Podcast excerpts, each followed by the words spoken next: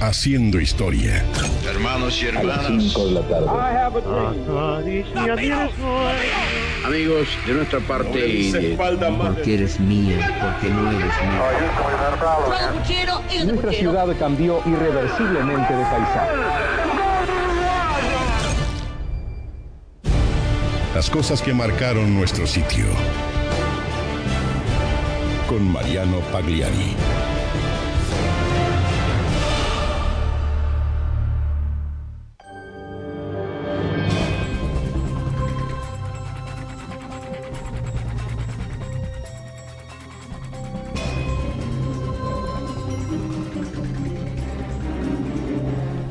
El protagonista de la historia de hoy está arraigado en todos y cada uno de los uruguayos que hayan pasado por la escuela. Ese geométrico rostro barbudo y prolijo peinado de costado convive con cada niño hasta que finaliza el periodo escolar. Hoy se debate una reforma educativa y estamos ante la persona que llevó a cabo la primera reforma, que más que eso fue una verdadera refundación. Pero si bien el concepto reforma vareliana suena fuerte en cada oriental, la mayoría no sabe mucho de qué se trató. Bajo la denominación de el padre de la escuela uruguaya, este hombre es venerado en las aulas a la par de nuestro prócer. Las maestras de todo el país a lo largo de la historia unánimemente han destacado y ponderado su figura. Un hombre que tuvo cientos de detractores y resistencias en el tiempo que le tocó actuar. Por eso su obra y la concreción de la misma conforman una historia fascinante. Nos metemos en la vida del reformador de la escuela uruguaya. La historia de José Pedro Varela.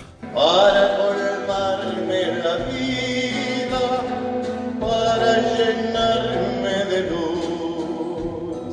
Imitando a mi bandera, me voy a la escuela de blanco y azul. Imitando a mi bandera, me voy a la escuela de blanco y azul.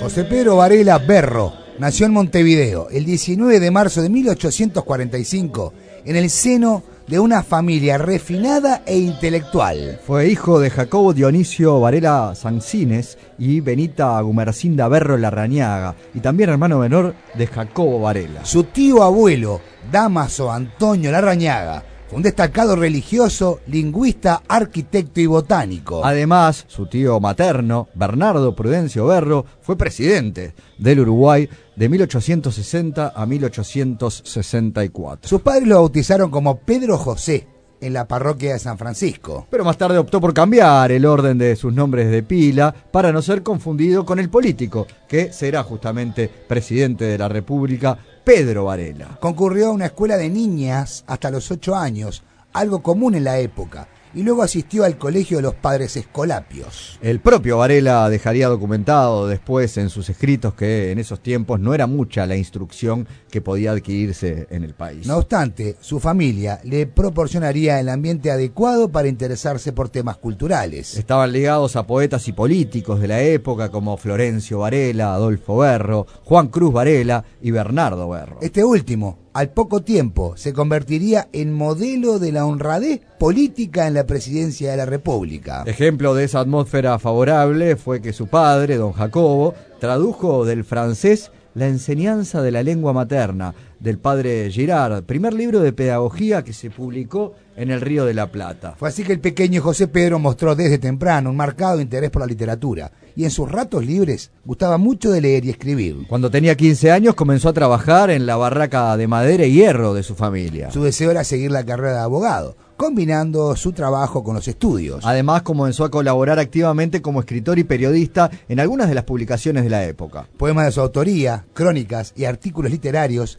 figuraron en revistas como El Iris, El Diario El Siglo y la Revista Literaria. Fue en esta última donde más colaboró, colaboró escribiendo bajo el seudónimo de Quasimodo. En 1866, cumplidos los 21 años, comenzó a escribir artículos de política en algunos diarios de la oposición. También por esa época completó su formación aprendiendo francés, inglés y algo de alemán. Un año después, Varela emprendió un viaje hacia Europa y Estados Unidos, con el fin de pasear y conocer mundo. Un viaje que cambiaría su vida para siempre. El tiempo no me mueve, yo me muevo con el tiempo. Soy las ganas de vivir, las ganas de cruzar, las ganas de conocer lo que hay después del mar. Yo espero que mi boca nunca se calle. También espero que las turbinas de este avión nunca me fallen. No tengo todo calculado. En los países que visitó, Varela observó y estudió realidades diferentes. Se centró en la forma de pensar de otras personas y sobre todo cómo estaba organizada la educación en otras latitudes. Por Europa su pasaje fue fugaz, pero en Estados Unidos se quedó ocho meses. Quedó fascinado con el desarrollo educativo de la nación del norte. Allí pudo apreciar los beneficios incalculables de la educación popular, tratando con los más ilustres pedagogos del norte. Pero lo más importante de ese, viejo, de ese viaje fue el encuentro en Estados Unidos con el reformador escolar argentino Domingo Faustino Sarmiento, embajador justamente argentino en ese país, en los Estados Unidos en aquel momento. Fue este quien lo orientó en las más modernas técnicas educativas de la época.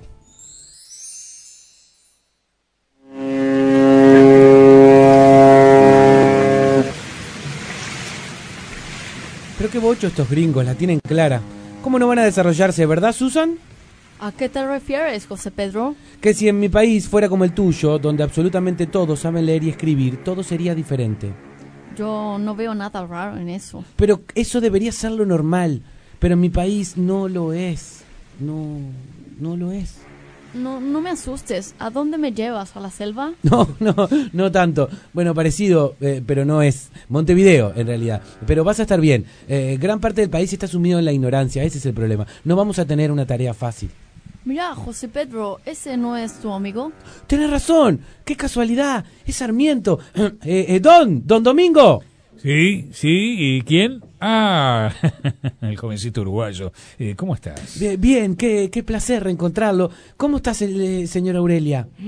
Hola, José Pedro.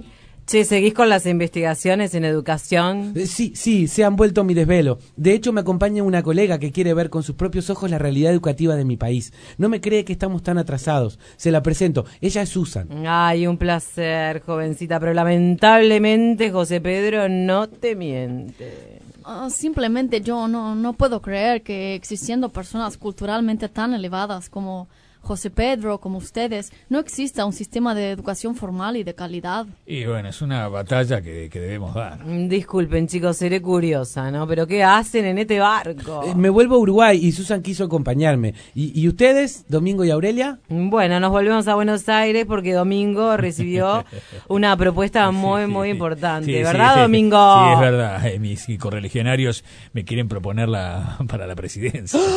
Agarre, Domingo, agarre. Es una gran oportunidad para aplicar lo que venimos hablando sobre educación. Debemos educar a nuestra gente, como usted siempre dice. Así es, José Pedro, aceptaré y esa será una de mis eh, principales propuestas. Espero poder aplicar los cambios necesarios. Intente usted que puede, don Domingo, porque Uruguay es un desastre.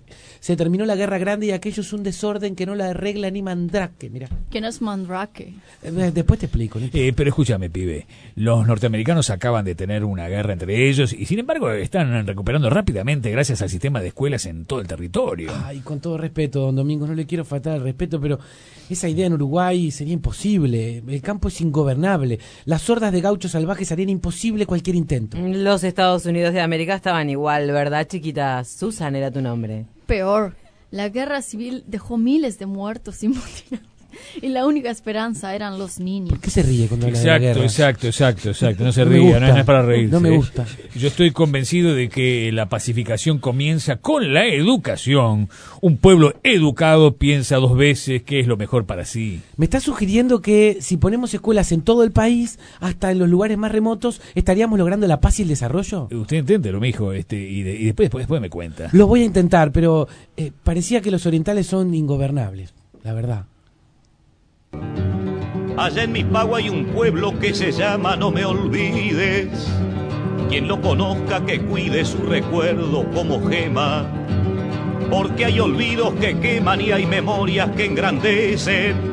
Cosas que no lo parecen, como el témpano flotante. Así fue que a fines de 1868 José Pedro Varela regresó a Montevideo. Volvió lleno de entusiasmo por el pueblo americano y la idea de propender al desarrollo y a la mejoría de la educación pública. Renovado con sus conocimientos de avanzada, Varela fundó la Sociedad de Amigos de la Educación Popular. Comenzó a trabajar con claridad y entusiasmo en las ideas recogidas en el viaje con el objetivo de aplicarlas en la realidad educativa nacional. Varela se erigió en el alma de esta sociedad de amigos, no solo por sus conocimientos especiales en educación, sino por su iniciativa y una perseverancia inquebrantable que lo distinguía. Estaba convencido de que para resolver los difíciles problemas que atravesaba la sociedad era imprescindible difundir la educación a todas las clases sociales. Y que lo primero era asegurar lo básico, que todos los ciudadanos supieran leer y escribir. Por aquellos tiempos dio varias conferencias sobre educación que fueron muy aplaudidas. Las impresiones de su viaje fueron descritas al detalle en el periódico El Siglo,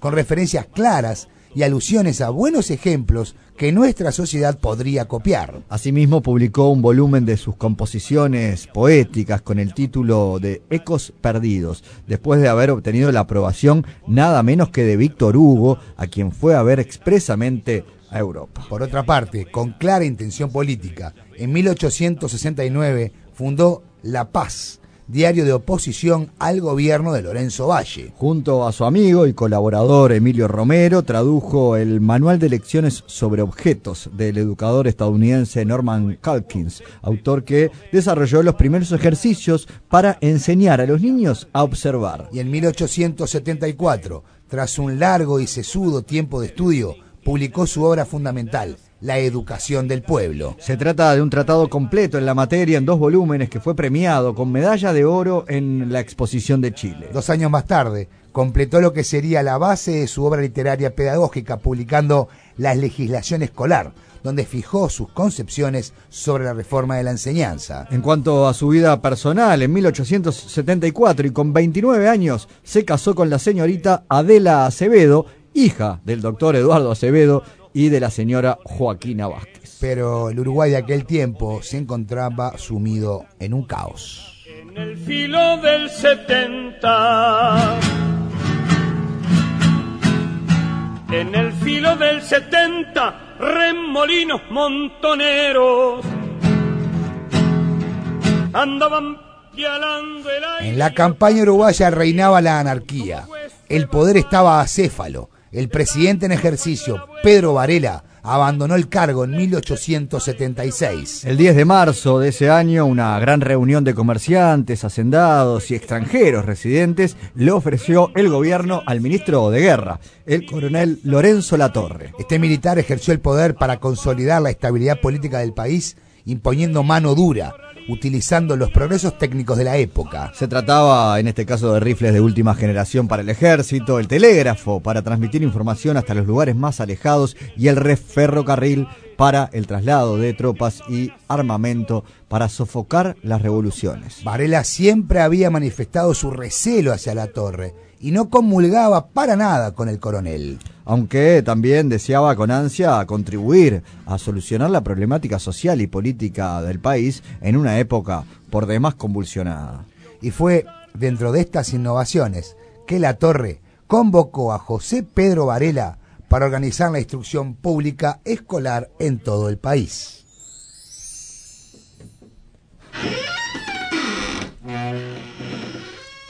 Siéntese. Eh, Sí, coronel.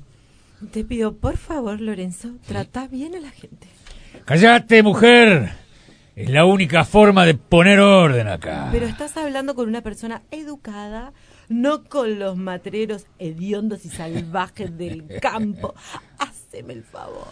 Para eso lo llamé, jovencito. Bueno, tampoco es tan jovencito. Mm, Ya tengo 31 años. Mm. Y mucho trabajo por hacer, querido. Eh, la verdad es que me está matando la intriga eh, de saber para qué me llamó presidente La Torre. Por ahora soy gobernador provisorio. Y si un día soy presidente, me gustaría gobernar sobre un pueblo instruido, un pueblo que entienda. Me sorprende, coronel.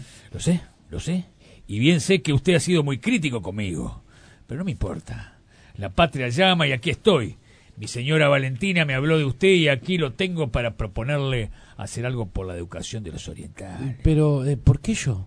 Eh, bueno, Usted está a la vanguardia, querido, en materia de las nuevas corrientes pedagógicas. No me he perdido, pero escúcheme bien, ni una de sus conferencias. Y he leído todo, todos los artículos. Le dije a Lorenzo que usted es la persona indicada para iniciar una reforma. Bueno. Como siempre hay una mujer detrás de las buenas ideas. Otra que reforma, otra que reforma.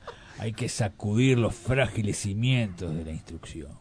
Hay que meter manos profundas para que la educación llegue a todos, don Robert. Ay, pero ¿qué le pasa, José Pedro? ¿Por qué está llorando? Bueno, si así va a empezar, maricón. No. Es que no lo puedo creer, me, me emociona esta propuesta. Está diciendo que, que acepta. Por supuesto que acepto. Tendrá todo mi apoyo. Ay, ¿qué opina de la vida actual, sobre todo en la campaña? ¿De verdad quiere saberlo? Sí. Y no se guarde nada, ¿eh? Eh, observando la forma de vida. Para que me corren las lágrimas. Observando la forma de vida en otras latitudes, rechazo la forma de vida del gaucho. Me pongo a la falta de hábitos de trabajo, de higiene, me enerva la desorganización y sobre todo la falta de instrucción mínima. Y lo peor de todo, estos mugrientos están orgullosos de ser ignorantes. Manga de lumpen. Ah, la pucha que se despachó el letrado. Ay, su misión, su misión, Varela, ¿sabes cuál es? Es educarlos. El viento con la moña, con tu pelo, te hacían cosquillitas. José Pedro Varela asumió el reto de la torre y en agosto de 1877, con el Decreto Ley de Educación Común, aplicó los principios estampados en su obra escrita. En ese mismo 1877, Varela ocupó el cargo de inspector nacional al frente de la Dirección Nacional de Instrucción Pública, creándose la Escuela Normal para la Formación Docente. También se creó la Escuela de Artes y Oficios, llamada más tarde Escuela Industrial y luego Universidad del Trabajo del Uruguay, la UTU. La idea base de la reforma vareliana es que la educación, entendida como un proceso continuo eh, que se recorre a lo largo de la vida, es una de las fuerzas más eficaces para promover cambios. Toma al niño casi al nacer y lo guía hasta ya adulto, elevando su nivel intelectual, reformando hábitos inadecuados e iluminando su mente. Esta reforma proclamó los principios básicos de universalidad, obligatoriedad, gratuidad y laicidad. Y si bien este último punto tuvo resistencia, se especificaba que la enseñanza de una religión quedaba reservada a los ámbitos de la familia y las instituciones religiosas. Otro aspecto de la reforma vareliana poco comentado son la limitación de horario de clase para proteger al niño del cansancio. También la exigencia de vacunación y la no admisión de niños con enfermedades de carácter contagioso. Y en esta monumental reforma también estaba prevista la fundación de jardines de infantes, pero para niños más grandes que los que van hoy, de 5 a 7 años, y el funcionamiento de clases nocturnas para adultos. Toda una revolución. Sí señor, sí señor, somos la revolución, viva la revolución. Pero las revoluciones siempre tienen sus enemigos. En aquel Uruguay del siglo XIX, no todos aplaudían las iniciativas varelianas. Uno de sus más acérrimos rivales fue el narrador y político Carlos María Ramírez, representante del gremio de los doctores, con quien tuvo continuas discrepancias, algunas bastante subidas de tono.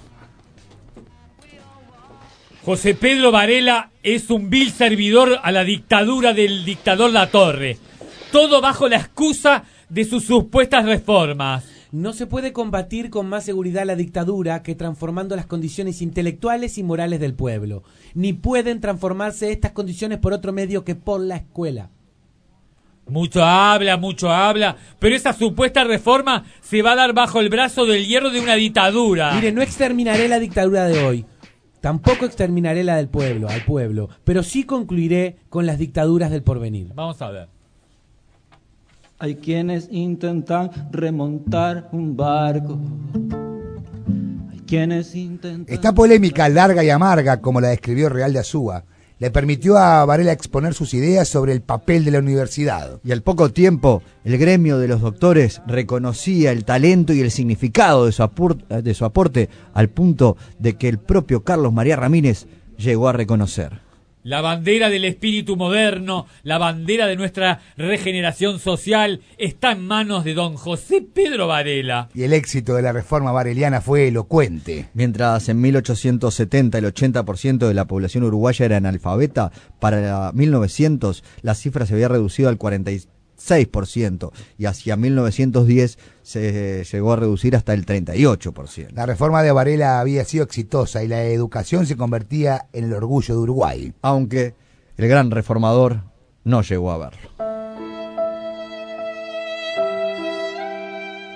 José Pedro Varela murió con solo 34 años, el 24 de octubre de 1879. Una infección pulmonar se lo llevó cuando era uno de los ciudadanos más útiles para el país. Su muerte reunió en torno suyo tanto a la torre y sus ministros como a los más acérrimos opositores de la sociedad y la academia, en lo que Zumfelde llamó una apoteosis nacional. Solo se abstuvieron de concurrir los representantes de la iglesia, comentaría el escritor. Pero si bien Varela nos abandonó, su hermano Jacobo se encargó de continuar con su obra educativa, que nos acompaña hasta el día de hoy.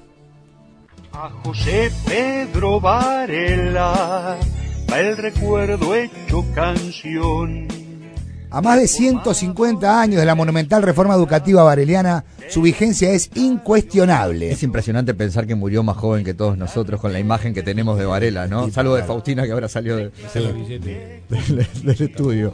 Bueno, tal vez la actual crisis de la educación también sea una de las mayores desde aquel entonces. Nunca más necesario entonces que inflamarnos del espíritu de Varela y no claudicar. Porque como él mismo demostró, los ejemplos están afuera, indicando el camino. Pero las trabas están adentro, sus soluciones se deben realizar con acciones bien nuestras. Para que la educación uruguaya pueda volver a estar en su sitio. Para colmarme la vida, para llenarme de luz. Haciendo historia.